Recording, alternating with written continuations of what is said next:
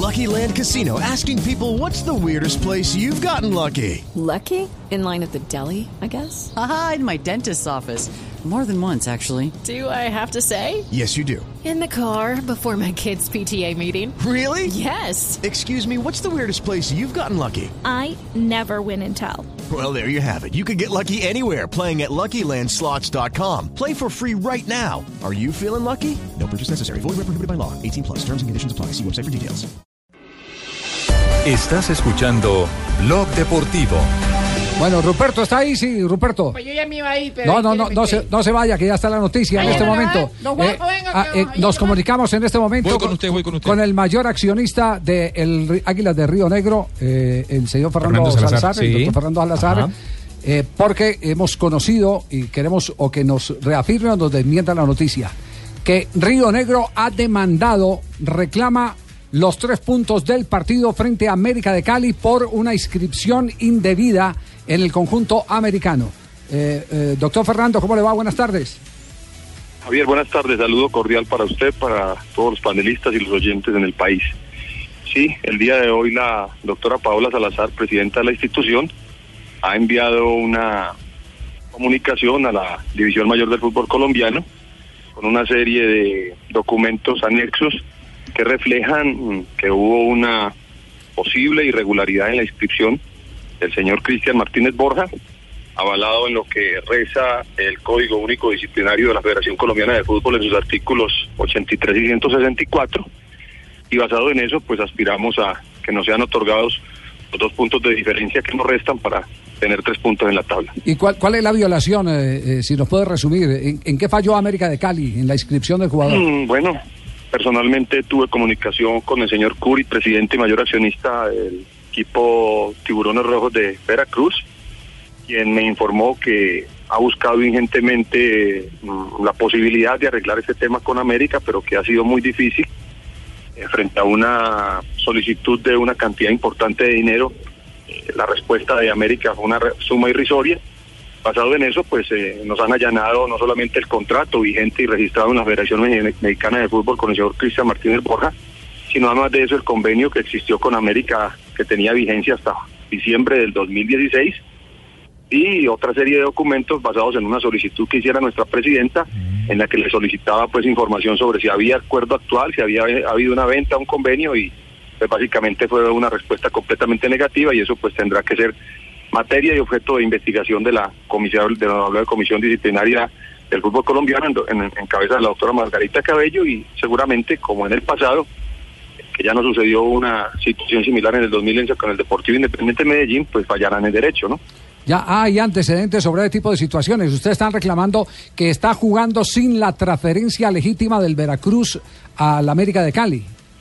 Así es, fue algo similar a lo que sucedió en el 2011 con el señor Luis Fernando Mosquera, que fue alineado por el Deportivo Independiente de Medellín, pese a que yo personalmente les envié la notificación de que no lo alinearan para no tener que demandarlos. En este caso, pues yo tenía completo desconocimiento, pero a raíz de una serie de informaciones que recibimos el fin de semana en el partido en la ciudad de Cali y de una serie de investigaciones que hicimos y unas averiguaciones y obviamente la comunicación directa con la gente de los tiburones rojos de Veracruz, pues obviamente logramos eh, recaudar las pruebas suficientes que consideramos van a permitir a este honorable tribunal en cabeza de la doctora Margarita, pues seguramente para fallar en derecho. Eh, doctor Salazar, una inquietud. Eh, en Tiburones de Veracruz eh, apareció registrado en México eh, de la temporada 2015 el jugador Martínez Borja.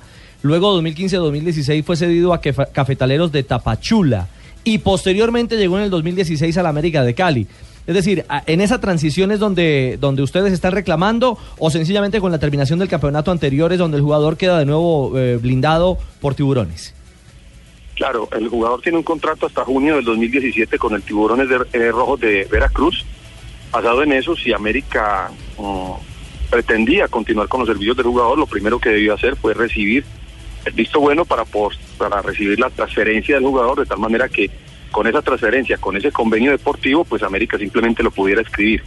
Basado en eso, no entendemos cómo pudo pasar eh, esta situación, cómo, qué pudo haber sucedido, pero lo cierto del caso es que el jugador hoy no tiene ningún convenio entre clubes, no existe ningún convenio entre América de Cali y el equipo Tiburones Rojos de Veracruz, y pues eso nos dio lugar a nosotros a hacer esta reclamación que puede convertirse en algo muy incómodo, pero que realmente está eh, simplemente ajustada en derecho. Eh, do- dos preguntas puntuales. En la división mayor del fútbol colombiano les eh, notificaron algo eh, que les diera el asidero para la demanda.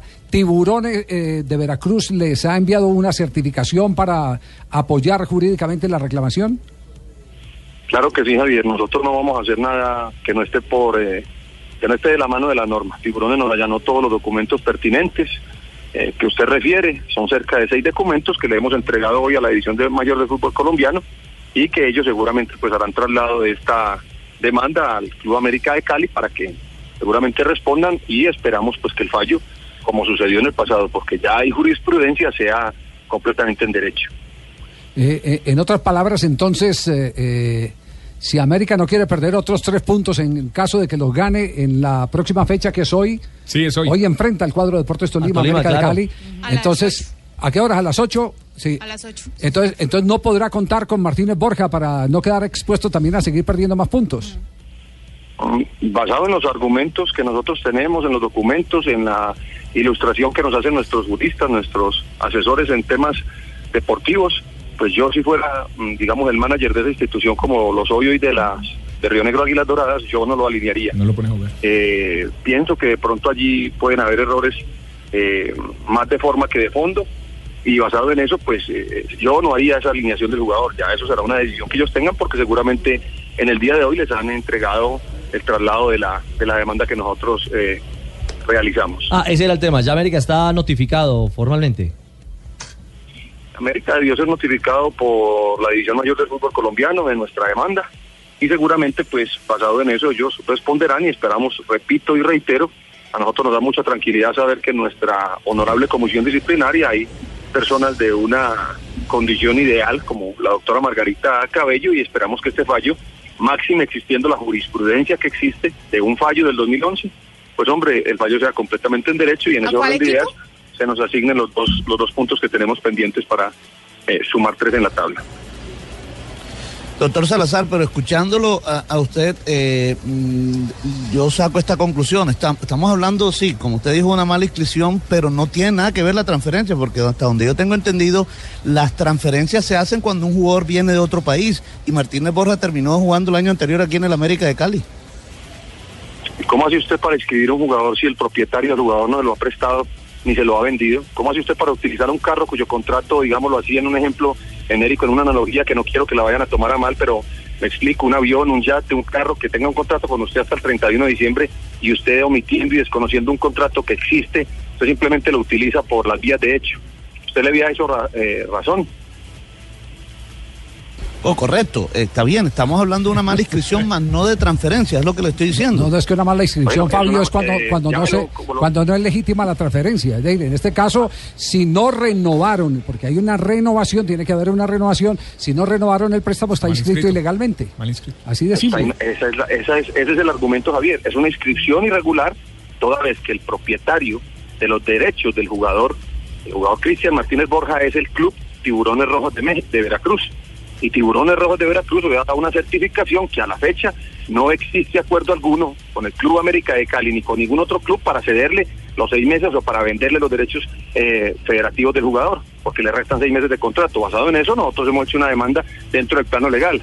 ¿Sí? Sí, aquí, aquí lo que hay es un gran vacío, como, como un equipo inscribe una nómina para el siguiente campeonato y en la Di Mayor no revisan todos los documentos que estén en orden. Sí, ¿cómo se les pasa? Eh, Sí, sí, ese sí. pequeño gran detalle. O, o no. O el equipo se quedó callado. Me, pa- me parece que ahí hay una falla grave también en, en el... Ahí debió haber una falla importante, no sé de quién, si de América por inscribirlo en primera instancia por acudir a las vías de hechos, si de eh, Di Mayor o de Federación, no sé de quién, hay una falla grave, pero nosotros pues obviamente eh, acudimos a las instancias legales pertinentes para eh, acumular pues digamos esta estos puntos de manera que mm, podamos nosotros ir allanando el camino que nos conduzca a lo que queremos conseguir este este año. ¿Usted está en carretera en este momento? Sí. ¿A dónde? A- Sí, señor. Voy hacia el estadio de Río Negro. hacia el Hoy juega contra Alianza Petrolera a las contra seis de la tarde. Bueno, eh, le agradecemos mucho, le agradecemos mucho la información, eh, doctor Salazar, muy amable.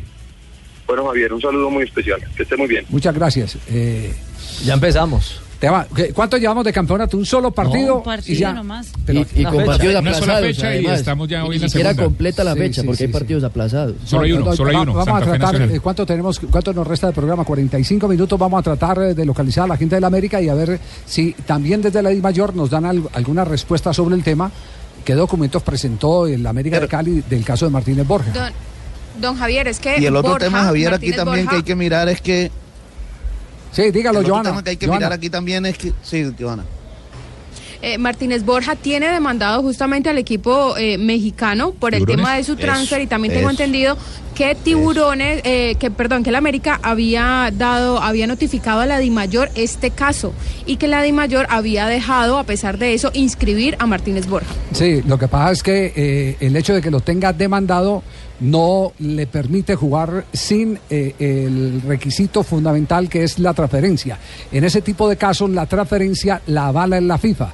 Es decir, si América de Cali consiguió un aval de FIFA Por derecho al trabajo. por derecho No al trabajo, problema. él puede jugar, él puede jugar, pero tiene que ser con un aval de FIFA, no eh, con un aval de la división mayor del fútbol colombiano. Mientras ¿qué ha el proceso pasado? continúa, por Es supuesto. que, si mal no estoy, no sé si era el caso de Magnelli. ¿Recuerdan cuando tenía un contrato enredado por Arabia? Claro, claro. Y se consiguieron a Claro, través de lo FIFA la autorización para jugar por derecho al. al No, hay, muchos trabajo. casos como fue el, de, Junior. como el de Matusalén, por ejemplo, el Ajá, brasileño, que el marcó- ese fue el que, el que generó la jurisprudencia. Exactamente. Bueno, vamos a seguir el, el tema. Ya lo vemos, está un poquitico. Pero lo de Matusalén es viejo. Lo sí, lo de Matusalén. Pero también es viejo, pero también es viejo. Pero, pero fue el que empezó con todo, por eso es viejo. Ah, ya, ¿Usted, ya. usted puede explicar por qué lo de Matusalén es viejo? Sí. Eh, porque en- cuentan la, la historia. Yo no, Sí, yo sí, no sí. sé. Cuente, Eh, cuente la historia, cuente la historia eh, para, que, para que la gente que no esté enterada, Dicen, eh, sí, dicen, para dicen compartir que con la gente. Fue el primer esposo de Amparo Grisales. No, hombre, tiene que irse a la Biblia, Génesis, los hebreos, Matusalén. Matu- Que vi- Matusalén- vivió más de mil años. ¿Cuánto, no, Cuentan. ¿Cuántos años vivió?